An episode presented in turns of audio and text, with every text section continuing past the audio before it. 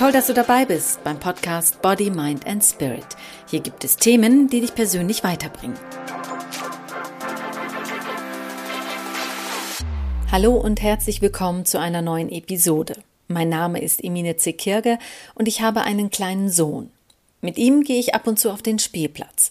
Warum ich dir das erzähle, ist, dass sich dort auf dem Spielplatz oft Szenen abspielen, Verhaltensweisen, die auch unter Kollegen oder mit Chefs vorzufinden sind, auch manchmal unter Freunden und Lebenspartnern.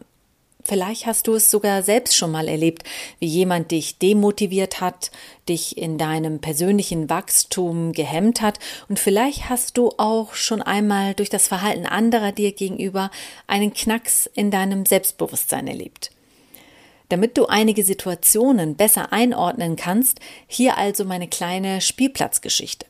Sicherlich kannst du diese mit einigen Situationen in deinem Leben vergleichen.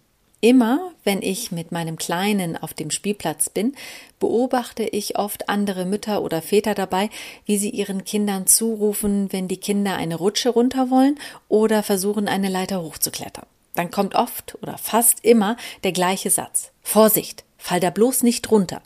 Ich zucke dann jedes Mal zusammen, denn wenn mir jemand das sagen würde, was ich nicht tun soll, nämlich runterfallen, dann würde ich nur noch daran denken. Nicht runterfallen, nicht runterfallen, runterfallen. Ich gehe also im Kopf durch, wie es wäre, wenn ich runterfallen würde, schaue dann bewusst nach unten, und das geht den Kindern natürlich ähnlich. Wenn sie den Satz Vorsicht, fall da bloß nicht runter hören, sind sie von da an nur noch damit beschäftigt, nicht runterzufallen. Dabei wollten sie doch voller Tatendrang Neues ausprobieren, hochklettern oder runterrutschen. Und meistens passiert es dann doch und sie fallen runter. Dabei wäre es ja so schön, wenn die Kinder sich mit positiven Aufforderungen befassen, nämlich in diesem Fall mit dem sicheren Festhalten. Daher ist der motivierende Satz unterstützend, wenn ich meinem Kind zurufe, halt dich gut fest, dann schaffst du eine Stufe höher. Und in diesem Satz steckt noch so viel mehr. Nämlich, das Kind wird bestärkt in dem, was es tut. Er weiß, da ist jemand, der an mich glaubt, ihm wird Vertrauen entgegengebracht und er wird ermutigt, eine Stufe höher zu steigen. Und damit wächst er aus sich hinaus. Doch stattdessen geben viele Mütter und Väter ihren Kindern Botschaften mit, die signalisieren, dass ihnen etwas nicht zugetraut wird. Und dadurch ist das Scheitern natürlich oft vorprogrammiert. Sie werden in ihrem Handeln demotiviert. Dabei brauchen sie jemanden, der sie motiviert und stärkt. Also sage statt fall da bloß nicht runter, lieber halt dich gut fest, dann schaffst du auch eine Stufe höher. Oder auch, wenn der Kleine über die Straße läuft, nicht sagen, lauf nicht über die Straße, sondern stopp, halt, bleib stehen. Teste doch einmal dich selbst und denk jetzt bitte mal für einige Sekunden nicht an einen rosa Elefanten. Ich bin mir sicher, so intensiv wie jetzt gerade hast du bestimmt noch nie an einen rosa Elefanten gedacht, oder? Eine Aufforderung, die nämlich genau das Gegenteil bewirkt. Dazu kann ich dir noch eine Geschichte aus über 20 Jahren Berufsleben als Moderatorin erzählen. Ich hatte mal einen Chef, der mich auch ständig auf Fehler aufmerksam machte. Ich durfte mich nie versprechen in der Sendung, nie. Und das hat er auch gerne jedes Mal von meiner Sendung noch einmal streng wiederholt und mit Konsequenzen gedroht für den Fall, ich würde es wieder tun, also mich versprechen, während der Moderation. Statt mich also auf die Sendung zu konzentrieren, habe ich mich dann natürlich nur noch auf einen einzigen Satz konzentriert. Emine, bloß nicht versprechen. Und genau das Gegenteil ist passiert. Ich habe mich ständig versprochen. Gleich zu Beginn schon bei der Begrüßung, als ich meinen Namen gesagt habe, bin ich doch tatsächlich über meinen eigenen Namen gestolpert. Es wurde auch nicht besser, denn mein Chef verschlimmerte die Situation, indem er mich weiterhin ständig kritisierte, kontrollierte und meine Arbeiten überwachte. Sein Fokus lag nämlich darin, Fehler zu finden. Und man weiß ja, wer Fehler sucht, findet auch welche. Gute Ideen und Erfolge wurden von ihm total ignoriert, ganz klar übersehen. Wehe, ich hatte mich schon wieder versprochen. Dann wurde ich sofort für den nächsten Tag in seinem Büro zitiert. Meistens reagierte er dann übertrieben aggressiv. Und was passierte? Genau, ich versprach mich in der nächsten Sendung wieder. Typisch. Denn wer sich auf keine Fehler machen konzentriert, macht erst recht welche. Es wird also genau das herbeigeführt, was eigentlich vermieden werden sollte. Und somit hatte sich mein Chef wieder in seinen Erwartungen an mich bestätigt gefühlt. Du erinnerst dich an das Kind auf dem Spielplatz, das zugerufen bekommt, fall da bloß nicht runter und es fällt trotzdem oder auch deswegen erst recht runter. Und dieses Phänomen wird auch selbsterfüllende Prophezeiungen genannt, auch bekannt unter dem englischen Begriff Self-Fulfilling Prophecy. Das bedeutet, wenn du von einer bestimmten Sache glaubst, dass sie eintreten wird, wirst du dich so verhalten, dass diese Prophezeiung auch eintrifft. Und dieses Phänomen wird zusätzlich verstärkt durch die Erwartungshaltung zum Beispiel des Chefs seinem Mitarbeiter gegenüber.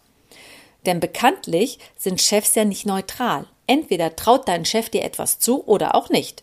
Und dabei zählt nicht nur, was dein Chef zu dir sagt, sondern vor allem auch, wie er sich dir gegenüber verhält.